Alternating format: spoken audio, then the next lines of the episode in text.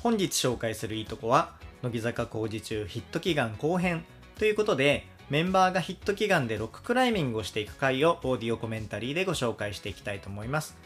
新しい情報は全くないんですけれども番組を一緒に振り返る気持ちで最後まで聞いていただけたら嬉しいです。ちなみにこの番組乃木坂46のいいとこは批判ゼロ悪口ゼロの乃木坂46広報ラジオです。よかったら高評価チャンネル登録をよろしくお願いします。今回はネタバレを含みますので先に放送をご覧くださいそれでは今回もお楽しみください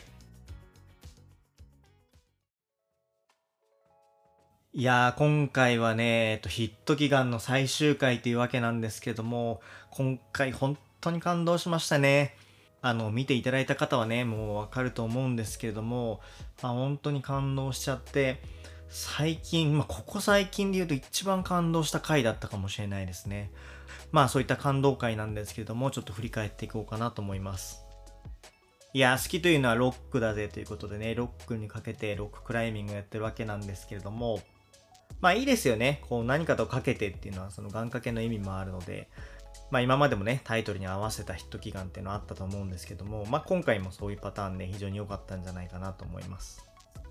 はい。で、前回ね、一人目の弓木奈緒ちゃんがね、失敗しちゃうわけですけども、まあ失敗っていう言葉はあんまり良くないのかな。まあ最後まで到達できなくてね。えー、本人としてはもうちょっとでいけそうだっていうところだったんですけども、まあ時間がね、来てしまって、やっぱりその体力の限界、あんまり長くいすぎると、その体力がどんどんなくなっていくってところでね、まあある種ドクターストップみたいなものだと思うんですけども、それで残念ながら、えー、最後までね、登頂できなかったというわけですね。まあね、でもこうネタバレがね、ありだからもう言っちゃうんですけど、このね、番組後半で、その弓木奈緒ちゃんがね、もう一回チャレンジするっていうところね、結構感動的ですよね。はい。で、前回ね、えー、樋口ひなちゃんと和田真彩ちゃんがね、ヒット祈願の祈願ということでね、言ってきましたけれども、まあこれ見てね、えー、ヒット祈願の祈願だったら、それヒット祈願にしちゃえばいいじゃんと思った方もいると思うんですけども、まあでもそういうことではないですよね。えー、そのヒット祈願っていうのは基本的には選抜が行って、そのね、楽曲を歌うメンバーでヒットを祈願するっていうのがヒット祈願なんですけれども、まあそうは言ってもね、やっぱり樋口ひなちゃんと和田真彩ちゃんにとってはすごい大事なシングルになるわけですよね。これで活動が終わりと。えっ、ー、と、今までね、え、11年間、10年、11年ぐらいですかね、え、活動してきたのが、ここで終止を打たれるということで、まあ、二人にとってはね、本当に大事なシングルになってるので、まあ、スタッフさんもね、え、それを考えて、あえて、今までにないね、ヒット祈願の祈願っていうのを考えたんじゃないかなというふうに思います。で、こう10年とか11年ってすごいですよね。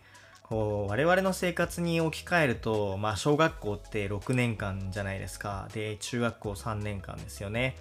で、それよりもさらに長いのが10年間ということなので、まあ僕自身ね、その小学校、中学校、高校の途中までそれを同じグループに捧げるって考えると、まあ、とてつもなく長いなという感じがします。特にね、和田真彩ちゃんなんかは今の例えがすごい近くて、えっ、ー、と、中学校からですよね、確か。中学校からずっと乃木坂の活動にこう集中をしてきて、まあやってきたメンバーなので、まあこのシングルにかける思いもすごいんじゃないかなというふうに思います。ね、このドローンから見た崖ですけど、すごいですよね。これ本当に90度じゃないですか。なんかその10年前のヒット祈願とかってこういうドローンがまだ発達してなかったんでその凄さっていうのはねなかなか伝わらなかった面もあると思うんですけどもまあ技術の発展によってねこのメンバーの大変さ過酷さみたいなものがちゃんと伝わるようになったっていうのは素晴らしいことなんじゃないかなと思いましたで今回の1人目はえ、山下美月ちゃんですね。もう序盤から大変そうですよね。もう最初全然登れないですもんね。一歩登っては一歩下がって、一歩登っては一歩下がってみたいなところで、これ本当に難しいんだと思いますね。そう、これ、設楽さんも言ってますけど、その序盤で体力を使うっていうのはかなりピンチですよね。で、ちなみに、なんで山下美月ちゃんなんですかね？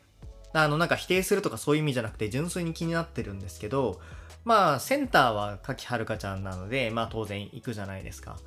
で、今回、その、選抜に入った、えー、佐藤楓ちゃん、神奈川さやちゃん、弓木奈緒ちゃんも行くのはわかるんですけど、まあそこに山下美月ちゃんがこう入ってくるっていう意味合いっていうのが僕はまだ使い、つかみきれてなくて、もしなんかね、明確な理由はあるんですよってね、知ってる方はぜひコメントください。で、僕が知る限り多分ないんですよ。なんですけど、その山下美月ちゃんはね、もう乃木坂の中心のメンバーなので、その、このシングルにね、ゆかりのあるメンバープラス乃木坂の中心である山下美月ちゃんがメンバーに選ばれたんじゃないかなと勝手に思ってます。と思ったらその後にあのまあある意味答えが出てましたね。えー、山下美月ちゃんが登りきるちょっと前なんですけれども、えー、そのナレーションとあとテロップで、まあ、グループを引っ張る覚悟って書いてあって、まあ、さっき言ったみたいに山下美月ちゃんは、まあ、3期生として、えー、と入ってきて、まあ、今ではそのグループをね引っ張る存在になっていると乃木坂46の中心になってるっていう意味で今回、えー、と呼ばれたっていうことですね。まあもしかすると、その、柿はるかちゃんと仲いいので、その柿はるかちゃんにこう背中を見せるっていうね、えー、登りできたとこを見せるっていう意味で呼ばれたっていうのも、まあもしかするとあるかもしれないです。いや、その後ね、えー、登りきることができるわけですけれども、まあそこはね、単純にこう自分が登りきったっていうだけではなくて、その前にチャレンジしていた弓木奈緒ちゃんがちょっと失敗しちゃってね、えー、たどり着けなかったっていうのを、こう、背負ってね、えー、弓木奈緒ちゃんの分も頑張るっていう思いがあったんじゃないかなと思います。で、頂上でね、大ヒットしますようにっていうことでヒット祈願ができたわけですけども、この時の、あれですね、景色本当に綺麗ですね。で、こうね、画面で見ただけでも綺麗なので、多分そのメンバーがね、登りきった後に見る景色っていうのは本当に綺麗だったんじゃないかなというふうに思います。はい。で、その後ね、えー、神奈川さやちゃんがチャレンジしますね。で、神奈川さやちゃんは、まあ、4期生の中でも運動神経が良くて、あとはそのダンスも得意だし、あとはま手足が長くてね、スラッとしているっていうことで、まあ、かなりね、このヒット祈願には向いてるメンバーなんじゃないかなというふうに思います。ただ逆に言うと、そんなにこう運動ができる神奈川さやちゃんがいけなかったとすると、同期の柿はるかちゃんは相当なプレッシャーを受けると思うので、ここでね、神奈川さえちゃんが成功させるってことはすごく意味があることだなと思います。で、皆さんご存知のようにね、最終的にはこう、クリアできるわけなんですけれども、そのクリアできたね、あの、要因としては当然その運動神経っていうものがあると思うんですけれども、まあこんだけきついところをねやっぱり運動神経だけでクリアするってことはまあ僕はできないというふうに思っていてその陰ではその選抜にかける思いみたいなものがあったと思うんですよね神奈川さえちゃんは。で今回神奈川さえちゃんはね、えー、初めての選抜としてこのシングルに参加するわけなんですけれども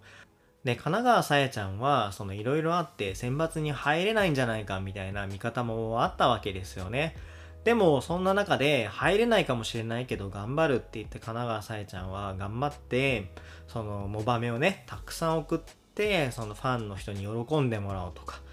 あとはそのアンダーのパフォーマンスでね、えー、結果を残そうとか、本当にいろいろ頑張ってたわけですよ。で、僕この配信で何度も言ってるんですけれども、29枚目のアンダーの活動で、えー、そのアンダーだけでね、関西の歌番組に出たんですよ。で、その時のパフォーマンスがもうとんでもなくて、もう圧巻っていう感じですね。まあその圧巻のパフォーマンスを見せたんですけれども、まあその裏にはね、とんでもない努力があったんだろうなと思います。まあそこは想像に難くないですよね。で、えっ、ー、と、神奈川さえちゃんも無事に登ることができました。よかったですね。はい。で、その次は佐藤楓ちゃんの挑戦なんですけれども、まあ、佐藤楓ちゃんは身体能力がとんでもなくてですね、そのサスケに呼ばれてることからもわかると思うんですけども、でもそのサスケもアイドル枠っていう感じではないんですよね。本当にこうクリアできる可能性のあるチャレンジャーとして呼ばれていて、本当にね、アスリートの動きをしているんですよね。で、本当にすごいのが、あの、確か YouTube のその、未公開映像みたいなところだったと思うんですけれども、なんかね、そのストレッチの段階でもうすでに、あ、この人って運動できるんだな、みたいな動きをしているので、そこちょっと注目かなと思います。多分まだ YouTube にアップされてると思うので、佐藤楓ちゃんが気になった方はちょっと見てみるのがいいんじゃないかなと思います。で、あとはその佐藤楓ちゃんの運動能力を見れるものとしては、乃木動画だったと思うんですけども、その乃木動画の遊ぶだけっていう企画があって、で、その中で、えー、3期生とね、アクスレチックに行った回があったんですよ。で、その時もこう運動神経のね、運動能力の高さを見せているので、それもちょっと見ていただけたらいいんじゃないかなと思います。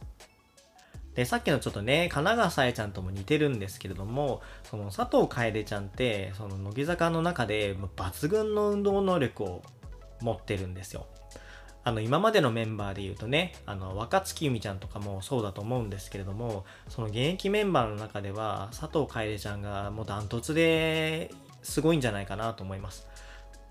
で、実際にね、この後すごいスピードで登るわけですけれども、でもこの登る前ね、佐藤楓ちゃんが登れないんだったらもう無理なんじゃね？みたいな空気は多分漂ったと思うので、その佐藤楓ちゃんね、本当にクリアできてよかったなと思います。しかも佐藤楓ちゃんってね、運動能力が高いだけじゃなくて、あの、この番組の中でも言ってましたけど、バレエやってたりして、すごいバランス感覚もいいし、で、手足もね、また長いんですよね。身長もあるしね。なので、この企画にはね、ほんとうってつけのメンバーなんじゃないかなと思います。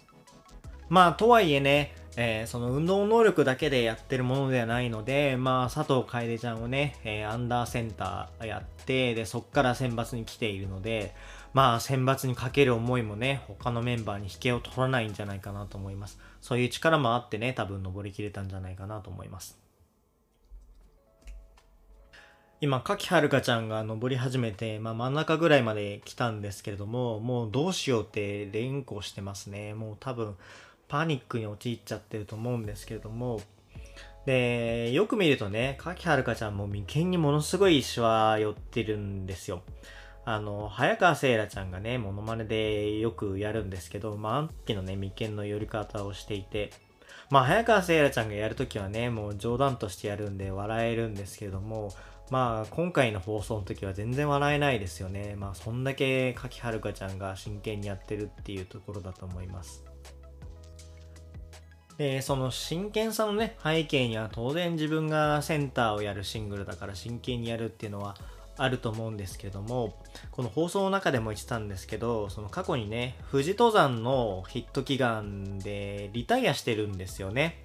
あの、この時、えっ、ー、と、秋元真夏ちゃんと4期生が登ったんですけども、確かね、半分ぐらいはね、ドクターストップで登れなかったんですよ。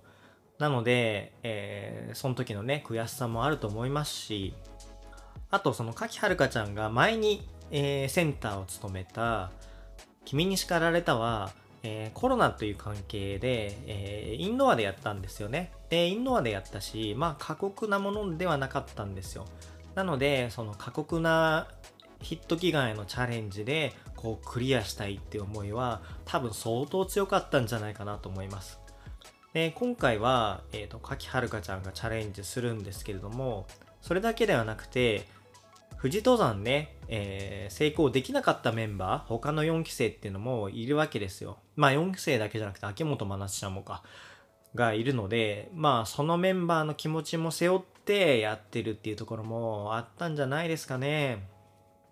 今そっからもうちょっと登ったところで3分の2ぐらいまで来てるんですけども、かきちゃんもギャン泣きですね。声上げて泣いてて、まあこんだけね、ギャン泣きするってことなかなかないですよね。でもやっぱり乃木坂46ってすごいいいグループなので、あの、後ろにいるね、メンバーがこう、かきはるかちゃんにこう声をかけ続けるんですよね。で、上がもう10メーターとか15メーターとかじゃないですか。だから相当声を張らないと、その声は届かないはずなんですよね。で、それをやり続けたら当然ね、あの、喉も枯れてくるし、でもそういう状況でもね、その柿はるかちゃんにみんなでこう声をかけ続けたっていうところで、このね、グループの良さが出たところなんじゃないかなと思います。うん、で、柿はるかちゃんも登りきった後言ってますね。後ろからずっと声が聞こえてたって。これがなかったら、まあ心折れてたんじゃないかなというふうに思いますよね。はい、ということでね、えー、5人中4人がヒット祈願成功したわけですけれども、まあその後ね、どうなるかっていうのも皆さんご存知の通りですね。まあそこもね、ちょっといいところなので、振り返っていきたいなと思います。で、えっ、ー、と、ここでですね、多分ほとんどの方は気づいていないと思うんですけれども、ワイプで抜かれる時に、セイミヤレイちゃんがずっと泣いてるんですよ。まあ、セイミヤレイちゃん以外にもね、泣いてるメンバーいますね。なんか本当に美しいグループだなと思いますよ、乃木坂46って。で、今、あの、柿春香ちゃんが、その後ろからね、こう声をかけてくれて、こう精神保てて登れたって言っててるんですけれども、まあ多分、これって、今回のヒット祈願の話だけじゃなくて、その普段の活動からそうだと思うんですよね。やっぱりセンターだったり、フロントだったり、そのまあでもあらゆるその乃木坂の活動において、この前に立つっていうのはすごいプレッシャーじゃないですか。でもそれをこう後ろのメンバーがね、支えるっていうのがこの乃木坂っていうグループの強いところだと思いますね。まあよくその斎藤飛鳥ちゃんがあの遠藤さくらちゃんのね泣いてるところをこう支えてあげてるみたいなのがえ、映像がね、流れていると思うんですけれども、まあ、えー、そういうのを、あの、ライブのブルーレイの特典映像とかでよく見るので、まあ、僕が知ってる限りでもそのぐらいはあるんですけれども、多分僕らが知らないところで、本当に日常的にメンバーっていうのは、お互いのことを支え合ってるんじゃないかなと思います。で、なんか、そんなね、感動的な空気の中、あの、弓木ワールド発動ですよね。あの、リベンジとかじゃなくおまけの映像っていうね、謎のワードを言ってますね。この不思議な風紀ですよね。まあ、なんかこう、わざとやってんのか、やってないのか、まあ多分わざとじゃなくてやってるんだと思うんですけど、その、ゆみきちゃんにしかね、作れない世界観っていうのありますよね。で、僕ね、これ3回目見た時に初めて気づいたんですけど、その、日村さんが、えっ、ー、と、弓木奈緒ちゃんに、もうリベンジしてるじゃんって言ってるのに対して、えー、弓木奈緒ちゃんが、リベンジじゃないです、再挑戦ですって言ってるんですけど、まあ普通の感覚からすると、リベンジってまあ再挑戦とイコールだと思うんですけど、その弓木奈緒ちゃんのね、中で多分違うんでしょうね。いやでもね、すごいことだと思いますよ。で、何かっていうと、まあ2回やって、2回目で成功する保証って全然ないわけじゃないですか。で、なんだったら、1回目より2回目の方が体力なくなってるし、で、2回挑戦してできませんでしたってなったら、やっぱりちょっと変な空気になるじゃないですか。あの、おみくじの時のヒット祈願ってあったんですけれども、で、その時に久保ちゃんだけ大吉引けなかったっていうことがあったんですよね。で、まあ、しょうがないじゃないですか。それ自分の力じゃないので。なんですけど、久保ちゃんはそれをね、いつまでもこう引きずってたわけですよ。でそれが自分の力でこう登るようなヒット祈願で自分だけできないってなると相当こう引きずるものがあると思うのでそこにこう再挑戦をね自分から言ってでしかもこの後達成するじゃないですか。それってなんかうーんなんかとんでもないことだと思います。で、この時の弓木奈緒ちゃんの集中力がすごくて、こうメンバーからこう声をかけられても、返事しないんですよね。もう多分聞こえてないんじゃないかなと思うんですけれども、なんか本当にこの時の集中力っていうのがすごくて、まあ多分ゾーンに近い状態なんだろうなと思います。あの、セイミヤレイちゃんもそういうタイプなんですけども、多分一回集中するともうそこにグッと入り込むタイプ、入り込めるタイプなんだと思いますね。で、弓木奈緒ちゃんってその新4期生なので、富士登山やってないんですよね。で、やってないし、選抜入りしたのも新4期の中で初めてなんですよ。まあ僕普段あんまり新4期っていう言葉を使わないんですけど、まあここではね、あえて新4期っていう言葉を使いますけれども、なので、その、弓木奈緒ちゃん自身も相当強い思いを持ってると思うんですよ。今回初選抜に入って。なんですけども、他の4人の新4期生は、選抜に選ばれたこともないし、ヒット祈願に参加できたこともないし、なので、その4人の分も背負って、登りたいって思いもあったんじゃないかなと思います。でね、最後登りきれるわけですけれども、まあ最後ね、ゆみきなおちゃんらしいなと思ったところが、もう自分のね、手の力では登りきれなくなって、最後その築地のマグロみたいにね、こう体で登ってくっていうところが、なんからしいなと思いました。なんかね、一生懸命やって感動的なところをね、達成してるのに、ちょっとコミカルなところがね、なんか、ゆみきちゃんのこう、憎めないところですよね。で、この後ね、スタジオに戻ってきてから、梅沢みなみちゃんのこう名言が飛び出すわけですけれども、そのね、えー、壁にぶち当たって壁を乗り越えるっていう人はいるけど、本当に壁登った人っていないんじゃないの？みたいな話があって、で、スタジオがね、ちょっと笑いに包まれて、なんか面白いななんて思ったりしたんですけれども、これはでもね、確かにその場にいる人とか、このテレビを見てる我々にとってはもう笑い話だと思うんですけども、今回参加した5人にとっては多分笑い話ではなくて今後その壁にぶち当たった時にああの時のことがあったからこれは頑張ろうって思えると思うのでなんかもう面白くもあるし意味のある言葉でもあるしなんかこう副キャプテンのねこう妙みたいなところが見れたかなと思います。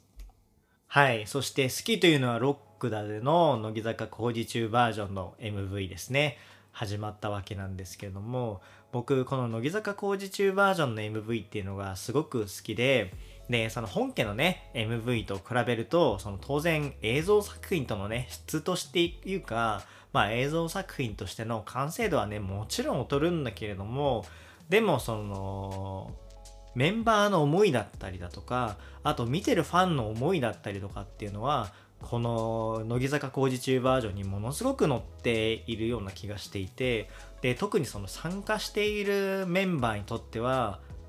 すごい思いのこもった MV になるんじゃないかなと思いながらいつも見てます。はいでこのね MV の中で僕すごい好きなところがあってあの佐藤楓ちゃんが山下美月ちゃんの背中をパシッとこう叩くんですよ。で、これって、あの、一期生からずっと続いてる伝統じゃないけど、まあみんなやってることで、そのライブの前とかでよくやるんですけど、その緊張をほぐすためとか、気合を入れるために、あの、背中をバーンってやるんですよね。で、なんでか知らないんですけど、こう、3期生ってすっごいこれをやるんですよ。なんか、ライブの前とかそんなやんなくてもいいんじゃないかってぐらいバシバシやるし、で、一人にバシってやられたら十分じゃないかなと思うんですけど、こういろんな人がね、交互にバシバシバシバシ叩いていくんですよ。で、そういうのって、あの、ライブのね、えー、ブルーレイの特典映像で見れたりするんですけれども、っていうのがね、見れたので、僕はこのシーンがすごく好きです。それからね、えー、これもちょっと見どころなのは、あの、ゆみきなおちゃんのね、足がないっていう謎コメントですね。で、今回、ゆみきなおちゃんすごい頑張ってたじゃないですか。で、今までこう、ゆみきなおちゃんのことね、あんまり知らなかったよっていうファンの方で、今回ちょっとね、興味を持ったっていう方もいらっしゃるんじゃないかと思うんですよね。で、そういう方は、このゆみきなおちゃんの謎コメントを大量に聞けるものがあって、それ何かっていうと、あの、沈黙の金曜日っていうラジオがあるんですよ。あの、ゆみきなおちゃんと、あと、アルコンピースっていうお笑い芸人の2人とね、えー、やってる3人のラジオ番組があるんですけども、これがね、弓木ワールド全開の2時間なので、ぜひ聞いてみてください。あの、山梨の方はね、えー、ラジコで聞けますし、で、山梨じゃない方は、ツイキャスというね、アプリで生で見ることができるので、もしよかったらね、えー、金曜日の夜聞いてみてください。そんでこれスケジュール、鬼スケジュールですよね。あの、この時、あの、真夏の全国ツアー2022で各地を回ってるんですけども、この次の次の日が北海道ライブらしいですね。いやすごいですよね。で、確か前のヒット祈願でも同じようなことがあって、あの、生駒里奈ちゃんが卒業する時のヒット祈願ですね。確か、生駒里奈ちゃんと星野みなみちゃんと、あと3期生何人かが参加してたんですけども、それがえー、乃木坂46時間テレビの次の日の収録だったと思うんですよ。次の次の日。いや次の日だった気がするな。の収録で、とんでもないスケジュールでやってるなと思った記憶があります。で、乃木坂はね、もう超人気グループなので、まあ逆に言うと、そんだけ超過密スケジュールにしないと収録の日入れらんないんだと思うんですよね。で、またスタジオ戻ってきたんですけれども、5期生にまあ話が振られて、その池田テレサちゃんのね、コメントがすごいいいなと思ったのは、その池田テレサちゃんって最初のあのヒット祈願に参加できてないんですよ、5期生の。多分、学業の都合だったと思うんですけども、その芸能活動をね、えー、高校でできないっていうことで、ヒット祈願には参加できてないんですけども、まあその時の思いだったりだとか、あとは、池田テレサちゃんって多分、乃木坂に入る前から乃木坂のファンで、乃木坂工事中もよく見てたんだと思うんですけれども、その富士登山のね、時も見てたらしいんですよね。なので、まあいろんな思いがあって、そのヒット祈願を見てたんだろうなと思います。で、池田テレサちゃんは、もしそのヒット祈願みたいな機会があったら、チャレンジしたいみたいなことを言うんですよ。で、この時に、他の5期生、池田テレサちゃんと菅原さつきちゃんと井上凪ちゃんがスタジオに来てたんですけれども、この3人がね、やりたいですっていう話をしていて、これすごいなと思いながら見てました。で、何がすごいかっていうと、そのね、5期生のそのチャレンジ精神ももちろんそうなんですけれども、その乃木坂の歴史っていうのがすごいなと思っていて、で、昔って、そのヒット祈願っていうのやりたくないものだったんですよね。で、これね、乃木坂ってどことか見てた時代の方はわかると思うんですけれども、こうね、紐を引っ張ってって、当たりのくじに当たっちゃったらやらなきゃいけないとか、あとはその討論をしてね、ディスカッションをして誰かを指名しないといけないとか、まあそういった形でこうやりたくないものを無理やりやらせるみたいなものだったんですよね。それがいつしかこうやりたいみたいなものに変わってったわけなんですけれども、まあそれがなんでできたかっていうと、やっぱり先輩メンバーのこう貢献ですよね。最初の頃は嫌だと思ってやってたけれども、それを一生懸命やっていくうちに、まあシングルのヒットをするし、そのメンバーもね、活躍するしっていうのを見て、まあ自分もそういうのにチャレンジしていきたいなというふうに思ったんだとすると、やっぱり先輩のその貢献なので、まあ今回ね、その5期生がやりたいですってなったのは、まあ僕はすごくその乃木坂としてのね、いい面が見れたんじゃないかなと思います。はい。で、まあ一旦ね、最後まで見たんですけれども、まあここまででちょっとね、僕が感じたことが2つあって、それをちょっとご紹介していきたいんですけれども、あの、1つは、井上さゆりちゃんですね。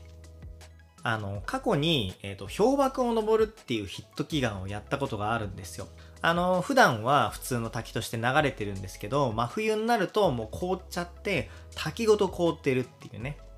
で、それをこう、なんて言うんですかね、こう、トンカチの先の尖ったみたいなやつを、こう、ガンガンこうね、突き刺しながら進むっていう、まあ、ちょっと頭のおかしい企画があったんですけれども、それはね、一応、その乃木坂の歴史の中でね、一番ハードな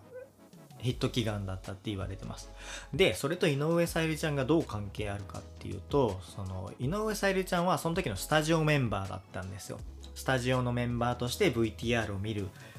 メンバーの一人だったんですけれども、その時にこうコメントをしていて、まあ、こんだけか弱い女の子たちがこんだけ頑張って、この CD が売れなかったら世間がおかしいと思うっていう発言をしたんですよ。